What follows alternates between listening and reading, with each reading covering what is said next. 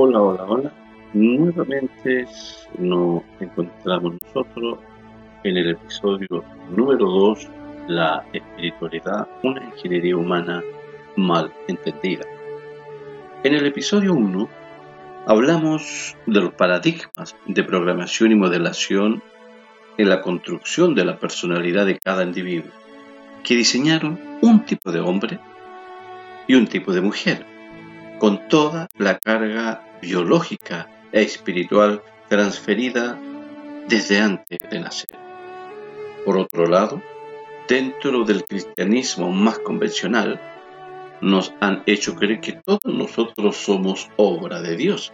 Sin embargo, las escrituras nos dicen que Dios creó a dos seres en este universo, Adán y Eva. Nada más.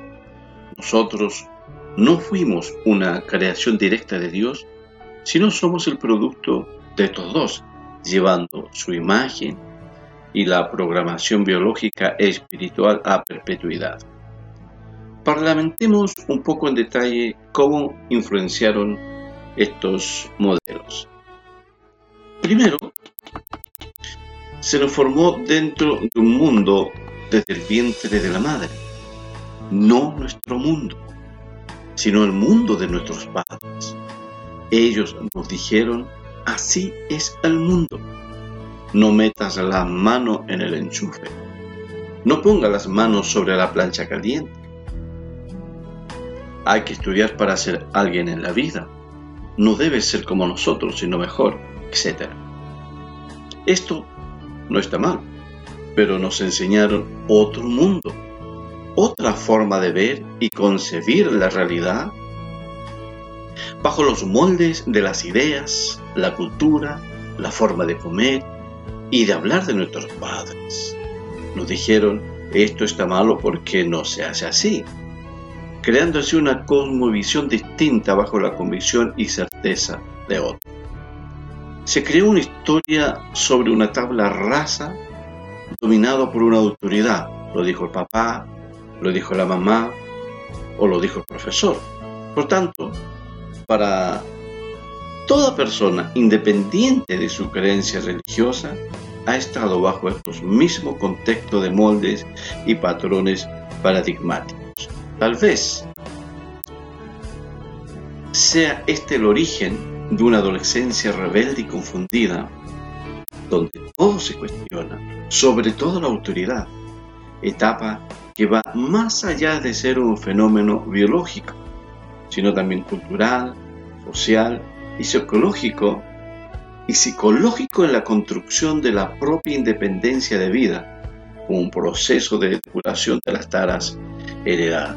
Por lo tanto, se debe reflexionar respecto a la postura del doctor Bernie, recuerden, creador del libro La vida secreta del niño antes de nacer, donde nos explica el cómo la vida intrauterina afecta el posterior desarrollo de la personalidad de los seres humanos y su salud no solo de sus hijos, sino hasta la de los nietos.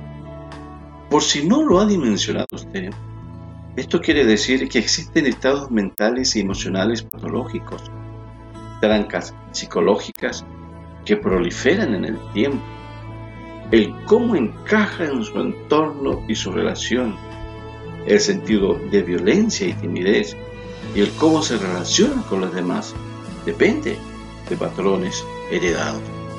Por lo tanto, todo individuo necesita una liberación, una especie de sanidad interior, un nacer de nuevo, para desprenderse de estas taras heredadas que le generó una espiritualidad que le hizo tener una vida constipada y atrapada en su proceso de vida.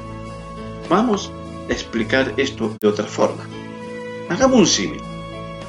Con la gestación de un pollo hasta que eclosiona del huevo, si a los 21 días no comienza a romper el huevo para salir al mundo, aquello que le dio vida y le permitió desarrollarse, eso mismo lo matará.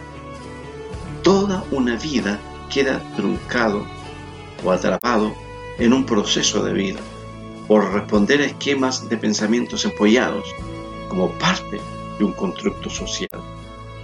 Veamos cómo esta espiritualidad afecta en lo referente a las emociones negativas y su impacto en la salud mental y física de una persona.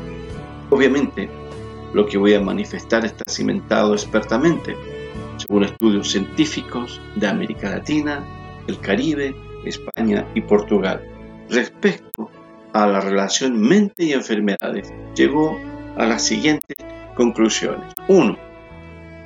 Se estableció un vínculo entre emociones negativas y trastornos mentales y físicos. 2. Eh, el estado psicológico tiene relación con el colon irritable, la migraña, la sensibilidad, alergia y la fatiga crónica. 3. Existe influencia entre emociones negativas en la conducta humana, en los hábitos y conductas inadecuadas. 4. Se demostró que existe una descodificación biológica de las enfermedades, es decir, el cuerpo y la mente actúan siempre en conjunto. Y por último, la historia clínica se elabora desde el vientre materno hasta la independencia y madurez. Bien. Estas conclusiones dan una mirada y un foco distinto al origen científico de las enfermedades. Según la ciencia se cree que las causas más comunes de los padecimientos físicos son provocados por hongos, virus, bacterias y protozoos, microorganismos patógenos que nos enferman. No obstante ello, la misma ciencia ha explorado más allá de lo medible, es decir, de lo concreto o de lo objetivo. Encontraron que muchas de las enfermedades físicas tienen un origen psicológico, mental y emocional además de estos microorganismos patógenos. Hoy en día se habla sobre nuevos conceptos como neurociencia, neurolingüística, medicina cuántica, etc. Por lo tanto, necesitamos pulsar la tecla pausar, porque tal vez muchos de nuestros padecimientos, malvivir, estrés, relaciones sistemáticas enfermizas, enfermedades físicas, resentimientos laborales, etc., son nada menos que un síntoma y que nos quiere decir algo le está pasando a mi cuerpo, algo ocurre dentro de mí.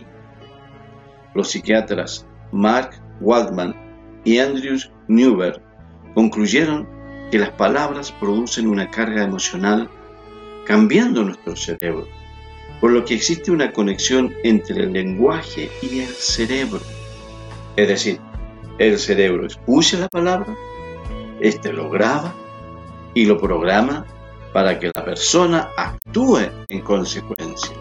Esto no nos debe sorprender. La ciencia ha descubierto esta relación cerebro-lenguaje pero es un principio bíblico develado miles, miles de años atrás. La Biblia dice en Proverbios 18:21, la muerte y la vida están en poder de la lengua, es decir, de la palabra, y el que la ama comerá de su fruto. Es decir, en otras palabras, la palabra de cada persona afecta para vida o para muerte, para salud o para enfermedad, para bendecir o maldecir, pero cada quien segará como un boomerang de su propia palabra. Por otro lado, Mateo 11:23 se nos escribe, si creyere que será hecho lo que dice, lo que dice será hecho. En otras palabras, lo que tú dices, recibes. De acuerdo al estado del arte, que habla sobre la descodificación biológica de las enfermedades, las escrituras demuestran esta correlación entre la espiritualidad humana y el cuerpo miles de años atrás. Por ejemplo, Proverbios 17:22, el corazón alegre constituye buen remedio, mas el espíritu triste seca los huesos. En Proverbios 18, 24 dice, el ánimo del hombre soportará su enfermedad, mas ¿quién soportará al ánimo angustiado? Salmo 73, 21 dice, se llenó de amargura mi alma y en mi corazón sentía pulsadas, taquicardias, ritmo acelerados. Y el texto estrella es Proverbio 23, 7, que dice, porque cuál es su pensamiento en su corazón, tal es él. Bien, gracias. Nos veremos en el siguiente episodio.